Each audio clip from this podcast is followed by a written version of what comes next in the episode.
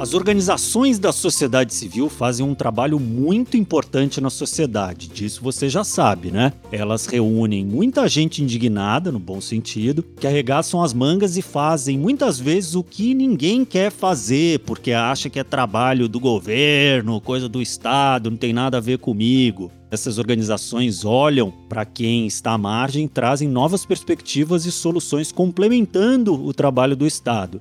Para a gente honrar esse trabalho tão bacana, hoje a gente vai conversar com o sociólogo Domingos Armani, que tem muito a dizer sobre o histórico e a construção do terceiro setor no mundo e no Brasil. E ele pode arriscar alguns palpites sobre o futuro desse setor. Eu sou o Arthur Loubach. Eu sou a Roberta Faria. E a história e o futuro das organizações da sociedade civil são tema de hoje do Aqui, aqui se faz, aqui, aqui se doa.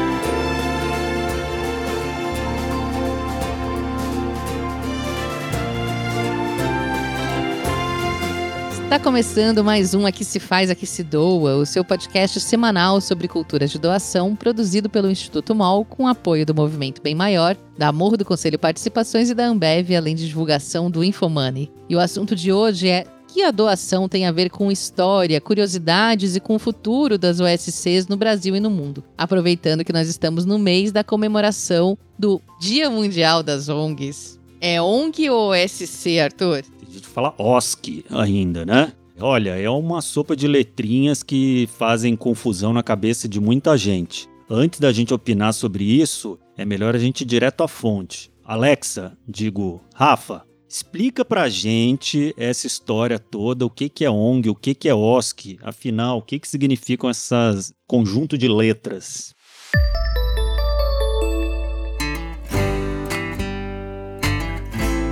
Termo ONG ainda é muito usado, mas a figura da organização não governamental, gente, não existe no ordenamento jurídico brasileiro. Por isso, o Marco Regulatório da Sociedade Civil de 2014 criou o conceito jurídico de OSC, Organização da Sociedade Civil, para regular as parcerias das ONGs com o poder público. As OSCs são entidades e grupos nascidos da livre organização e da participação social da população, e são organizações que desenvolvem ações de interesse público sem visar ao lucro. Elas tratam dos mais diversos temas e interesses com formas variadas de atuação, financiamento e mobilização. Em resumo, gente, é uma instituição com CNPJ que desenvolve projetos sociais com finalidade pública. Com o marco regulatório, as organizações podem até ampliar suas capacidades de atuação e incorporar muitas das suas pautas à agenda pública também. Na prática, significa a mesma coisa que organização não governamental, que é a sigla ONG que a gente já conhece. Mas a OSC atende aos requisitos legais desse marco para poder receber verba pública.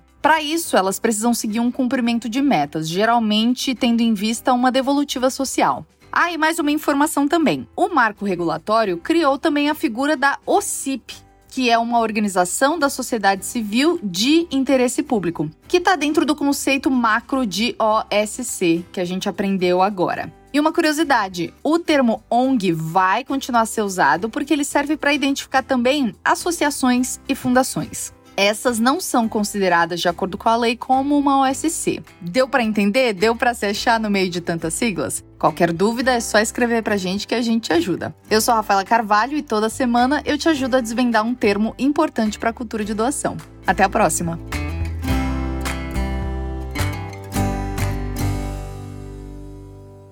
E depois ainda tem gente que quer falar que o terceiro setor não é organizado. Pô, uma organização só para criar um nome, né? Cheio de regras e tudo. Pois é, Arthur. O terceiro setor nasceu de uma necessidade da sociedade, em grande parte devido à falta de atuação do poder público nas áreas sociais. E ao longo dos anos foi se desenvolvendo e se regulando, e esse é um trabalho que nunca termina. E olha que essa é uma história bem longa, viu? Sim, o próprio nascimento das OSCs, ou ONGs, tem algumas versões, né?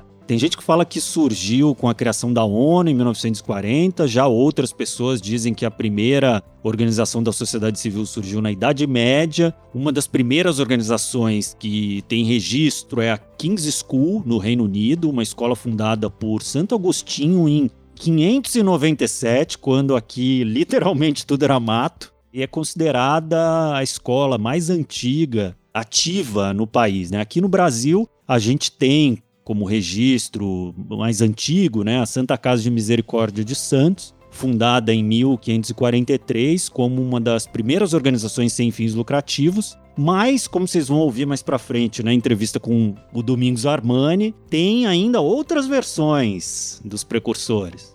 É, tem quem diga que as primeiras ONGs só surgiram no século XIX, quando o movimento anti-escravagista levou à criação de organizações como a Sociedade Anti-Escravagista, que surgiu nos Estados Unidos e que pode ser considerada a primeira ONG internacional. Nessa mesma época surgiu também a Cruz Vermelha, em 1850, após a guerra entre França e Itália, e a Peabody Education Fund, que surgiu em 1867 nos Estados Unidos após a Guerra Civil Americana. Bom, vamos deixar nosso convidado falar um pouco mais sobre isso, porque ele é um entendido mesmo do assunto. O Domingos Armani é sociólogo e mestre em ciência política. Ele atua desde 1997 como consultor na área de desenvolvimento social e institucional, com longa experiência na condução e assessoria para processos participativos junto a organizações da sociedade civil, órgãos públicos e instituições internacionais.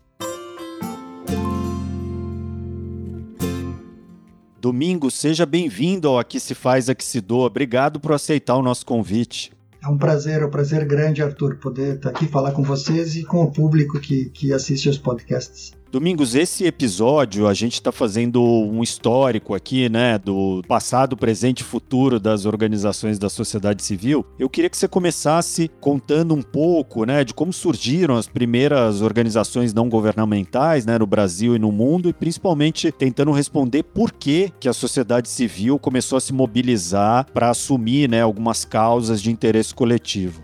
Legal, pergunta que faz pensar. Se a gente vai pensar quando surgiram as primeiras organizações não governamentais, vamos falar em termos mundiais, né? A gente poderia dizer que elas sempre existiram. A história remota dos primórdios, vamos falar da Idade Média, os primórdios do cristianismo, vamos falar do mundo ocidental, mas também do mundo oriental. A gente pode dizer que elas sempre existiram, não com a forma atual, não com as denominações atuais, porque organizações da sociedade civil têm a ver com um tema fundamental que se chama solidariedade. E solidariedade agrupamentos de solidariedade, grupos de autoajuda, sempre existiram nas comunidades. A antropologia e a sociologia demonstram isso sobejamente, com muita evidência empírica. A arqueologia também tem indicativos disso. Então, a autoajuda, ajuda mútua, que é o espírito da solidariedade, que é o valor primordial das organizações, sempre existiu. Mais modernamente, isso tem um boom muito importante pós Segunda Guerra Mundial no mundo ocidental, novamente, a Segunda Guerra propiciou, no final dos anos 40, início dos anos 50, o surgimento de muitas organizações de solidariedade na Europa, visando a reconstrução das ruínas, do que, ruínas em todos os sentidos, não só material, do que ficou da Segunda Guerra, não é? Então, em muitos países da Europa Ocidental surgiram ONGs Aí sim começaram a ter esse nome, porque esse nome é instituído em 1948 na ONU, abrindo para a participação de organizações que não eram os estados, a ONU reúne estados, obviamente, abrindo para participação em alguns debates, em algumas comissões de organizações que não eram estados. Então foram denominadas organizações não governamentais, essa é a origem do nome. E aí no início dos anos 50 começam a se constituir as grandes ONGs europeias, que muitas delas hoje são organizações que financiam apoio a organizações e projetos do Brasil, na América Latina e no Hemisfério Sul. Aí tem um grande desenvolvimento. Chegando ao Brasil, a gente já vê também que aqui os, os escravos tanto no período da escravidão quanto no período de quilombos, de início de libertação e de resistência, o que, que eram os quilombos senão organizações de solidariedade, de defesa, de cuidado mútuo, não é? Uhum. E tem muitas organizações filantrópicas negras nesse período no Brasil que vão se desenvolver no século XVI, século XVII e XVIII. A gente vai falar da filantropia quando o Estado não era responsável pela questão social no Brasil. Isso só começou a ser a ser incorporado na Constituição praticamente no século XX no Brasil, o social como um dever do Estado. Antes disso, era a sociedade civil que cuidava da educação, da saúde e os cuidados dos vulneráveis, dos desvalidos, dos pobres, não é? Aí surgem as santas casas, surge uma série de entidades filantrópicas do campo religioso, típico do processo brasileiro. E mais recentemente, a gente tem o, o período do regime militar, cuja resistência foi muito forjada nas franjas da sociedade, isso é, em espaços clandestinos, semiclandestinos, às vezes ligado a igrejas, a sindicatos, a associações culturais, esportivas, onde se organizava de alguma forma a resistência possível no contexto daqueles anos 70 e até meados dos anos 80. E aí também muito inspirados na solidariedade. Me esqueci de falar dos imigrantes também alemães, italianos. A imigração traz muito forte esse senso de organização, de auxílio mútuo, de solidariedade que gera, influencia bastante fortemente o sindicalismo brasileiro a partir da, uhum. da imigração. Né? Tudo isso muito brevemente, só para destacar algumas pílulas assim de história. O ponto mais recente desse, imagino que a gente vai seguir conversando sobre isso, uhum. as organizações que passam a defender direitos. Então elas agregam, elas agregam a essa história de solidariedade a experiência do regime militar, de organizações têm que ser solidárias para defender direitos de pessoas, grupos, famílias ameaçadas, incorpora o elemento, no caso do Brasil, isso já havia a nível internacional, no caso do Brasil, incorpora um elemento forte de defesa de direitos de quem está tendo seus direitos violados, está sofrendo violência, privação, agressões de todo tipo, né, do ponto de vista civil, político, ou social, ou econômico. Então a gente vai acabar desenvolvendo no Brasil uma pujante sociedade civil, com organizações da sociedade civil desde o final dos anos 70 que agrega o valor da solidariedade com a defesa de direitos. Legal. E historicamente, então, seguindo um pouco nessa toada do que você está falando, dá para dizer que tem setores ou causas preferidas de cada época das organizações não governamentais ou sempre teve uma diversidade, assim, né, como a gente vê hoje? Eu acho que a diversidade ampliou das temáticas, certo? No início, a solidariedade era bem mais, por exemplo, no início da solidariedade internacional com o Brasil, o que, que, se apoiava no Brasil? Fundamentalmente a ideia de construção de prédios de postos de saúde, construção e equipamento de escolas. Era a ideia de que apoiar apoiar a infraestrutura. O Banco Mundial, os Estados Unidos apoiavam construção de abertura de estradas, ferrovias, instalações para produção e armazenamento agrícola, era toda essa questão de estrutura logística, estrutura da sociedade, era uma coisa muito material a ajuda. Era uma visão muito reducionista, muito técnica, muito simplista do que, que era ajuda ao desenvolvimento, assim chamada, não é? Com o tempo você vai se sofisticando. Então, sim, cada época tem temas, tem causas predominantes. Alguns dizem não são modismos. Bom, tem alguns modismos, mas o modismo, a meu ver, é secundário. O principal é perceber que cada época chama atenção para uma dimensão diferente, ou para algumas dimensões, dimensões predominantes do que, que são carências, necessidades e desafios do desenvolvimento humano. E esses temas que são marcados em algumas épocas têm a ver com a evolução e a sofisticação da visão de mundo, da visão de sociedade. As sociedades vão desenvolvendo. Tem a ver com o movimento da cultura também. Então, por exemplo, cultura antes era, era antes eu quero dizer talvez há 30, 40, 50 anos atrás, era um tema zero em termos de desenvolvimento, de uhum. apoio ao desenvolvimento de uma sociedade. Bom, hoje isso já mudou. Pouco do ponto de vista do quão importante é a cultura, mas muito estou olhar o que, o que não era, tanto do ponto de vista de política pública, investimento público no Brasil, quanto valorização pela sociedade. Tem muitas fundações e institutos no Brasil que apoiam pesadamente a área da cultura. Tem institutos exclusivamente voltados para a área da cultura. Isso é um fenômeno fantástico, porque a gente não tinha nada disso. Então, o que, que é isso? É uma evolução de visão de mundo. Tipo, a cultura é enriquecimento da qualidade de vida das pessoas também. Não é só comer. Sim, comer é primordial, né? Ter segurança alimentar, ter acesso aos direitos, mas a cultura também é fundamental. Bom, outro exemplo absolutamente gritante: meio ambiente. Meio ambiente não era parte do cardápio algumas décadas atrás. Começou a ser Veja, a primeira conferência, a gente teve a Eco 92 no Rio em 92. A primeira Eco foi a de 72, em Estocolmo, né? Então, em 72 se começa, um pouco antes tinha algum encontro em Roma que discutiu, depois 72 se discutiu a primeira conferência, aí começa a andar um movimento de olhar para o ambiental de um jeito mais sério, mais estratégico. Mas até que nós fôssemos descobrir que o, ambiental não pode ser considerado sem olhar o sócio, e que a questão era o sócio mental, é na interação dos dois que está a grande questão, foram décadas. E agora nós estamos descobrindo que tem uma questão que tem o antropoceno, quer dizer, a, proposição de um novo período geológico. Uhum. Aproveito para dizer que minha primeira graduação foi geologia, então volta e meia eu tenho que retomar alguma coisa para aproveitar só. a geologia, cinco anos de curso de graduação. O antropoceno, quer dizer, que a interferência humana numa época histórica que se faz sentir com evidências em todo lado. E a questão das mudanças climáticas. Bom, são novos temas. Por quê? Porque tem a ver com a sofisticação do nosso olhar do que, que é a sociedade, o que, que é o mundo, o que, que são as sociedades, a, sua, a sustentabilidade da espécie no planeta. Então, os temas vão tendo a sua marca de época e não é apenas modismo, tem a ver com a sofisticação das visões que estão circulando na sociedade que influenciam visão de grandes financiadores, grandes doadores, de governos e da própria sociedade. E uma coisa que varia também com o tempo, Domingos, eu imagino, é a visão que a sociedade tem sobre o papel das organizações da sociedade civil ou as organizações não governamentais. Né? Nesse momento que a gente está vivendo, especialmente aqui no Brasil, tem uma caça às ONGs aí, né, muito motivada por uma narrativa do próprio governo. Né? Dados do IPEA dizem que existem no Brasil hoje cerca de 800 mil ONGs, né, embora menos de 3% dessas acessem recursos federais, né? Ou seja, 97% das organizações que existem não acessam recursos do governo, embora exerçam funções que primordialmente são dos governos, né? Eu queria que você comentasse um pouco isso e comentasse um pouco desse cenário que as organizações estão vivendo hoje, né? O papel que estão representando na sociedade atualmente no Brasil.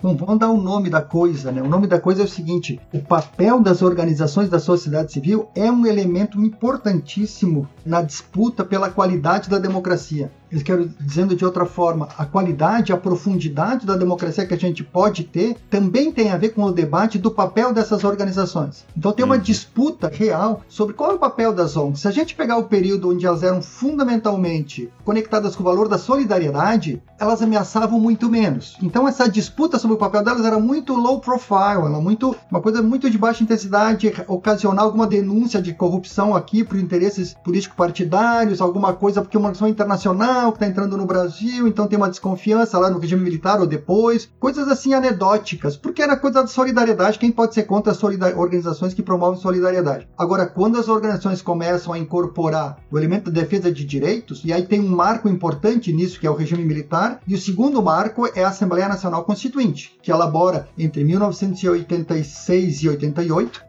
86 e 87, então aprova e se promulga, enfim, a, a, Constituição de 88, a chamada Constituição Cidadã.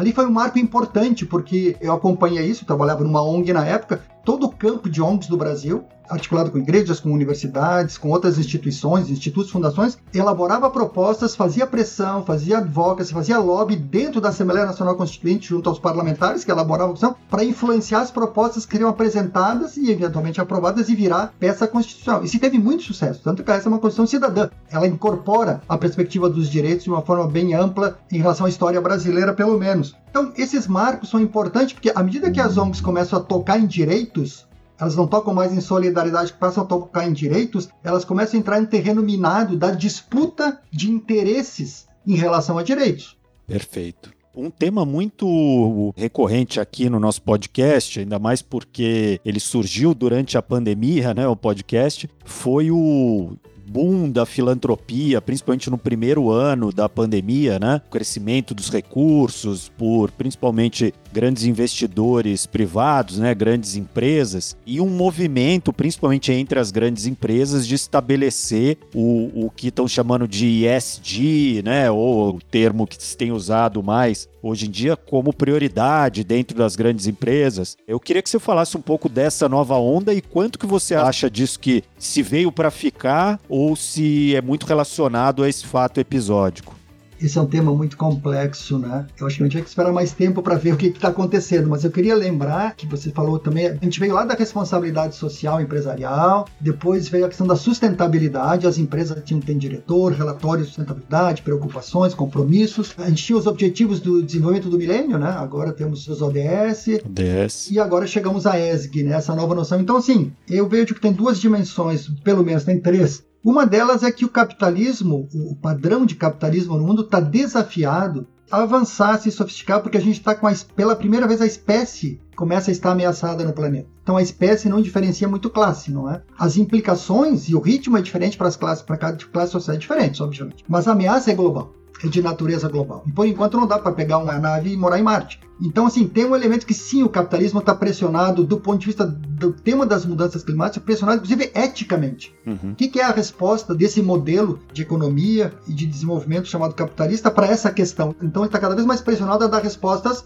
minimamente decentes. Não pode não considerar. Então aí tem um campo de disputa sobre rumos do capitalismo. O Brasil fez experimentos na economia, tentando algumas coisas, outros países fizeram outras, alguns avançam mais, os países nórdicos têm mais avanço em ter um, um tipo, de, tipo de capitalismo um pouquinho menos pior, um pouquinho que integra, uhum. incorpora melhor alguns elementos de meio ambiente, de dimensão humana, etc. Ainda é capitalismo, é o que nós temos, né? Mas assim, é uma versão bem mais aceitável do que nós temos aqui no Hemisfério Sul na América Latina. Então tem um campo de disputa aí, eu acho que é importante reconhecer. Tem um campo de disputa, quem tem interesse na sociedade civil, que influencie, que faça, que seja sujeito. Eu acho que é importante a gente se pensar na sociedade civil como sujeitos dessa disputa que impulsionam, exigem, cobram o capitalismo que nós temos. Inclusive a partir, por exemplo, da conscientização do consumidor. A pressão dos consumidores é, é uma das facetas dessa pressão sobre as empresas do mundo corporativo. Não é? Então tem uma disputa real. Tem empresas que genuinamente abraçam essas causas, especialmente algumas grandes empresas internacionais e nacionais no Brasil abraçam, quero dizer, com seriedade. Vem nisso um propósito consistente, etc. Agora, é de uma minoria, na minha visão.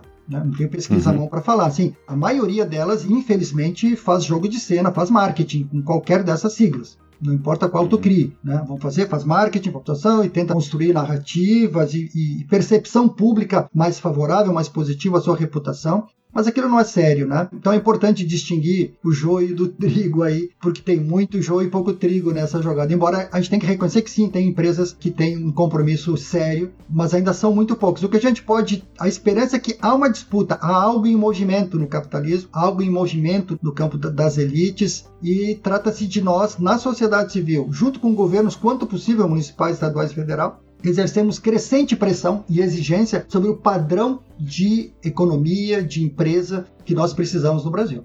A gente viu muita solidariedade, né, Arthur, agora na, na pandemia, uhum. tu mencionaste, por parte de grande, as empresas, no mundo corporativo, empresas, institutos, fundações, foram muito importantes em canalizar apoio, solidariedade, minimizar sofrimento, né? E seria fantástico se isso tudo se mantivesse, mas com esse viés de apoiar também defesa de direito, e não só a solidariedade no pior momento, que também é muito louvável, obviamente, no período da pandemia, se seguisse sendo canalizados recursos dessa monta para causas fundamentais que interfiram no modelo modelo de desenvolvimento do país, não? E a população, Domingos, assim, principalmente as novas gerações que aparentemente têm levantado bandeiras como nunca, né? Elas de fato estão vindo gerações mais conscientes e solidárias ou simplesmente agora elas têm os canais para se comunicar, então tá, tá ficando mais fácil de parecer engajado? Boa. Nessa eu tô um pouco mais otimista que na resposta anterior. Eu acho que sim, eu acho que a nova geração vem mais consciente. Eu olho primeiro lugar, o meu círculo familiar amplo, sei lá, 30 pessoas que conformam irmãos, tios, sobrinhos tal. Fico olhando gerações e fico observando, mas posso olhar amigos e filhos de amigos, as pessoas que eu tenho relações no Brasil de trabalho fraternas em diferentes regiões do Brasil, que eu conheço família e grupos. Eu trabalho muito com grupos jovens do novo ativismo, também acompanho muitas organizações dos chamados novíssimos movimentos sociais, em São Paulo, em Recife, enfim, na, na, na Amazônia, às vezes. E tu vê assim, eu diria que a gente tem uma nova geração que é bem diversa, obviamente, né, de, de classe social, região, etc. Mas eu acho que a juventude vem com uma pegada muito mais firme em termos de exigências e padrões do que, que espera de uma sociedade minimamente decente, uhum. incluindo aí meio ambiente, né? Tem um elemento de zelo para essa dimensão humana com mais carinho, quer dizer, focar mais no que, que é uma, uma sociedade humana, né? uma sociedade, o que, que é cidadania, meio ambiente, nem todos vão fazer disso militância. Né? Nem todos os jovens vão fazer ou fazem ou vão fazer disso militância. Mas não fazer disso foco de ativismo não quer dizer que não haja uma consciência que se posiciona. No mínimo na hora de consumir ou na hora de fazer algumas escolhas, eu acho importante. Tem uma coisa que eu queria voltar da primeira parte ainda da outra pergunta, que é tem muitos fundos financeiros internacionais estão criando parâmetros de o que se chamava antes de investimento ético uh, e agora tem, tem, outras denominações, mas assim, toda essa questão de ESG está influenciando também a questão das mudanças climáticas, está influenciando na seleção e canalização de grandes volumes de recursos pelos grandes fundos investidores a nível global. Então, quando tu vê isso acontecendo, tu começa a ver que de fato a questão ambiental e climática está crescentemente sendo levada a sério. Ainda com muitos negacionistas, ainda com muitas empresas fazendo apenas marketing, mas tem algo se movendo aí. O problema desse movimento é o ritmo, né? A gente vê na, na COP26 agora, vem em outras, né? É muito pouco, muito tarde, como diz o ditado em inglês, né? É muito lento, né? Muito pouco, muito lento, né? São de novo, aí a gente vê a fragilidade da sociedade civil. Né? A gente não consegue fazer força para acelerar esses processos quanto desejável. É. Bom, Domingos, ótimo, ótimo papo, mas o nosso tempo é curto aqui, então queria agradecer muito pela aula fantástica que você deu e deixar as portas abertas aqui para sempre que você tiver novos assuntos ou né, novas colocações a dividir com o mundo, seja sempre muito bem-vindo aqui no nosso programa. Ah, foi um prazer, um prazer muito grande. Queria talvez só falar uma coisa que me parece muito importante nesse momento, para quem talvez está se aproximando ou não conhece tanto esse campo das organizações não governamentais ou organizações da sociedade civil, como às vezes, às vezes a gente denomina, que é que os valores que dão sustentabilidade a essas organizações, solidariedade, dignidade humana, direitos, democracia, esses valores, eles estão sendo enfraquecidos na sociedade brasileira. Uhum. O Brasil hoje dá menos valor à solidariedade, ainda que teve um pico de recuperação durante a pandemia, a gente acabou de comentar isso, mas vinha dando menos valor, dando muito mais valor a mérito e muito menos a solidariedade, menos valor a direitos, né? Os direitos constitucionais estão sendo corroídos e solapados, a gente tem um retrocesso nisso. A democracia está sendo solapada, então todos esses valores que são a base das organizações da sociedade civil, é sobre esses valores que se assenta a razão de ser delas existirem. E esses valores estão em retrocesso, estão sendo fragilizados no Brasil. A consequência é que isso também fragiliza as chances de fortalecimento e de sobrevivência de todo o campo da sociedade civil. Por isso é tão importante a gente fortalecer as iniciativas de, de apoio e doação para esse campo de organizações, porque o período é muito difícil e a gente não melhora a qualidade de vida no país, a nossa inclusive, dos mais vulneráveis, mais pobres especialmente, sem a presença, a força e compromisso das organizações não governamentais. Perfeito. Bom, terminamos o nosso papo aqui, a, a, aula, mas agora a gente tem uma parte fundamental do programa que é a rodada relâmpago, em que eu vou fazer algumas perguntas aqui pro Domingos e você tem que responder com a primeira coisa que vier à sua cabeça, bem curtinho, tá, Domingos? Maravilha, bora lá. Pinga fogo. Pinga fogo, exatamente. Então vamos lá. Qual foi a sua doação mais recente? Eu faço quatro doações regulares. A mais recente foi para o Instituto do Câncer Infantil aqui de Porto Alegre, que eu apoio há vários anos. E qual que é a sua causa do coração? Ah, tia, causa do coração é difícil, eu me comprometo com muita coisa. Agora vamos escolher uma, é, é o combate às discriminações, a todas as formas de discriminação. E o que, que você doa além de dinheiro? Uau! Bom, eu dou comida, aqui na porta de casa e dou, faço doações de comida, às vezes na porta de casa, às vezes vou fazer doações. Hoje mesmo veio uma senhora com uma criança aqui na porta, doei alimentos, uhum. mas eu dou trabalho gratuito também. Eu sou consultor, às vezes eu faço alguns trabalhos gratuitos, outros eu faço um trabalho quase gratuito, semi-gratuito. Eu tenho um grau de dedicação, eu tenho um grau de entrega nos meus trabalhos, para além do que é contratado, que eu reputo como tem uma dimensão da, da minha postura de, de doação. E cita uma organização ou um projeto que você admira muito e que não é todo mundo que conhece e deveria conhecer melhor. Uau, deixa eu pensar. Talvez entre esses que você apoia até. Posso citar dois? Um que eu apoio e um que eu não apoio? Pode, claro. Pronto, vou citar um que eu apoio, que é o Fundo Brasil de Direitos Humanos. Esse é um pouco mais conhecido, tem sede de São Paulo e apoia causas e pessoas e organizações, ambas as coisas, que são vistos como defensores de direitos e tem um papel fundamental na sociedade brasileira. Fundo Brasil de Direitos Humanos. Eu sou apoiador. E um outro que eu não sou apoiador, mas que eu admiro muito, que é o Fundo Elas Mais, que também é um fundo de pequenos projetos que apoiam mulheres e organizações de mulheres na perspectiva de defesa de direitos em todo o Brasil. É uma organização fantástica também. Fantástica. Imagino que você já tenha convencido muita gente a doar no, seu meio de relações pessoais. Qual que é o argumento vencedor, o primeiro argumento que você usa para convencê-las? Sim, eu convenço. Às vezes eu faço esforços no âmbito familiar, muitas vezes em aniversários, em coisas assim, vinculando com doações. O argumento depende do interlocutor, não é? Mas eu diria algo que eu gosto de usar é de dizer para assim: olha, sai do sofá, tu, tu não vai te engajar em nada. Se tu não quer se engajar em nada, apoia quem está engajado fazendo alguma coisa. Confia em quem está engajado. Muito bom, perfeito, amigos. Eu uso esse também, era o que eu ia falar. Em vez de o ajude uma ONG, ela que está te ajudando, meu amigo. Exatamente. Ela está ajudando a melhorar o país, confie e apoie, então. Toma a iniciativa e apoie. Perfeito. Agora, enfim, muito obrigado, Domingos. Foi excelente. Muito obrigado. Foi um prazer, um prazer, Arthur. Bom trabalho, boa sorte para vocês. Fico à disposição. Um grande abraço. E por falar em futuro e novas possibilidades de engajamento civil, por que não pelo consumo, Vamos ouvir a Duda Schneider com sua dica de merchando bem dessa semana. Chega mais, Duda.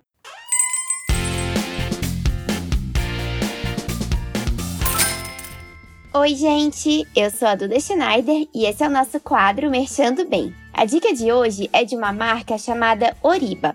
A Oriba é uma marca de moda masculina fundada por três amigos que tinham um grande objetivo: apoiar a educação das crianças do nosso país. E bom, a marca já nasceu com um propósito muito claro. O projeto começou chamado Um por Um. A cada produto vendido pela marca, um kit escolar era doado para uma criança em parceria com a ONG Obra do Berço. Durante a pandemia, o projeto foi paralisado para apoiar a emergência que o país estava, e a cada peça comprada da Oriba, a marca estava doando cinco máscaras. Então foram mais de 10 mil máscaras doadas através desse projeto. Atualmente, a marca já está com um novo projeto chamado 1% para a Educação, em parceria com a Unicef, no qual 1% de todo o faturamento da empresa é destinado para projetos de educação infantil. Incrível, né, gente? Quando a marca nasce com um propósito tão forte, a gente vê realmente que leva para sempre. Além de tudo isso, os produtos são lindos, tem bermuda, camiseta, camisa, calça, tudo de moda masculina e de muita qualidade. E você pode comprar direto no site deles, oriba.com.br, ou nas lojas físicas que eles têm em São Paulo. Por hoje é isso, pessoal. Espero que tenham gostado e até a próxima!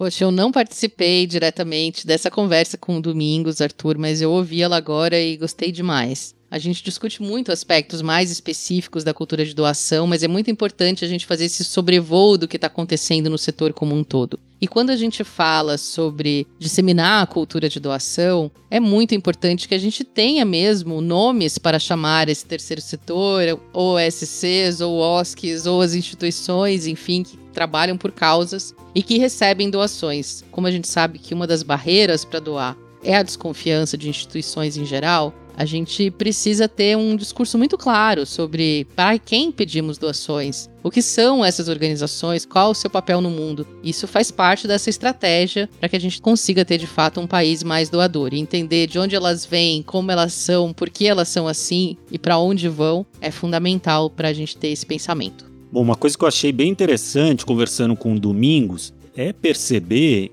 o quanto que em qualquer época da história ou em qualquer lugar o Estado não dá conta. Então, essa percepção é muito importante para acabar com essa falácia de grande parte da população que é eu não tenho que dar nada, o Estado que cuide. Porque sempre vai haver necessidade, né? Seja porque, enfim, a gente tem sistemas que geram uma desigualdade socioeconômica, então sempre vai ter uns ganhando muito, outros ganhando pouco, faltando de um lado, sobrando do outro ou mesmo porque as necessidades vão mudando, vão se sofisticando, mas sempre vão ser necessidades, sempre vai ter uns mais oprimidos ou com menos do que outros. E daí cabe às organizações formadas por cidadãos e suas empresas ajudar a compor esse cenário. E daí, nesse sentido, eu até uma. Agora eu não lembro se eu falei no on ou no off com o Domingos sobre isso. Tem uma questão que me pega muito, que é um discurso que a ONG tem que falar: ajude uma ONG, dê uma doação. Na verdade, quem está ajudando a sociedade é a ONG, né? Você como doador, uma figura da elite que tem dinheiro acumulado, você tem que agradecer a um empreendedor social para estar tá lá fazendo o que você deveria estar tá fazendo.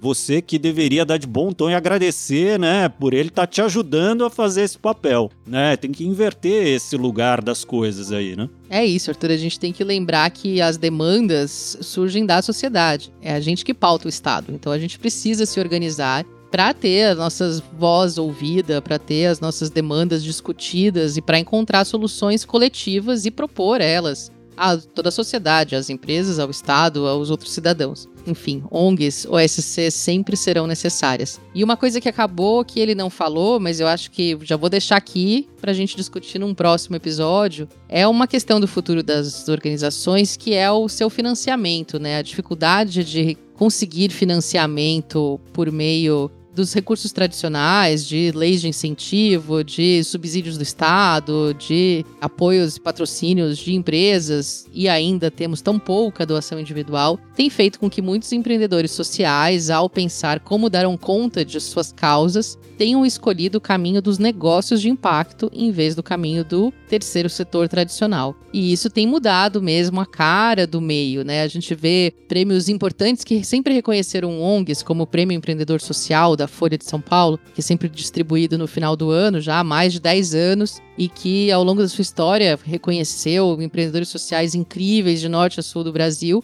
E quando a gente olha o histórico dele, nos primeiros anos, você vê empreendedores sociais ongueiros, são líderes de ONGs. E nos últimos anos, a maior parte dos concorrentes são empreendedores sociais que estão à frente de negócios de impacto, que é uma outra mentalidade completamente diferente de operar as coisas, né? Ela prevê receber lucro, esse lucro não vem sozinho, ele vem com impacto para a sociedade, mas é uma nova maneira de atuar e com certeza isso muda a filantropia. Fica aqui a minha questão e tema para a gente conversar num próximo episódio. Até lá, vamos pensando sobre o assunto. E se você quer seguir o papo nas redes sociais, já que o nosso programa está acabando, ah. é, vai lá no Instagram, no LinkedIn, no YouTube, procura lá o Instituto Mol, arroba Instituto Mol, e se quiser falar com a gente por e-mail, escreve para contato arroba institutomol.org.br. E por hoje é isso, pessoal. Semana que vem a gente está de volta. Esse podcast é uma produção do Instituto MOL com apoio do Movimento Bem Maior, da Morro do Conselho Participações e da Ambev.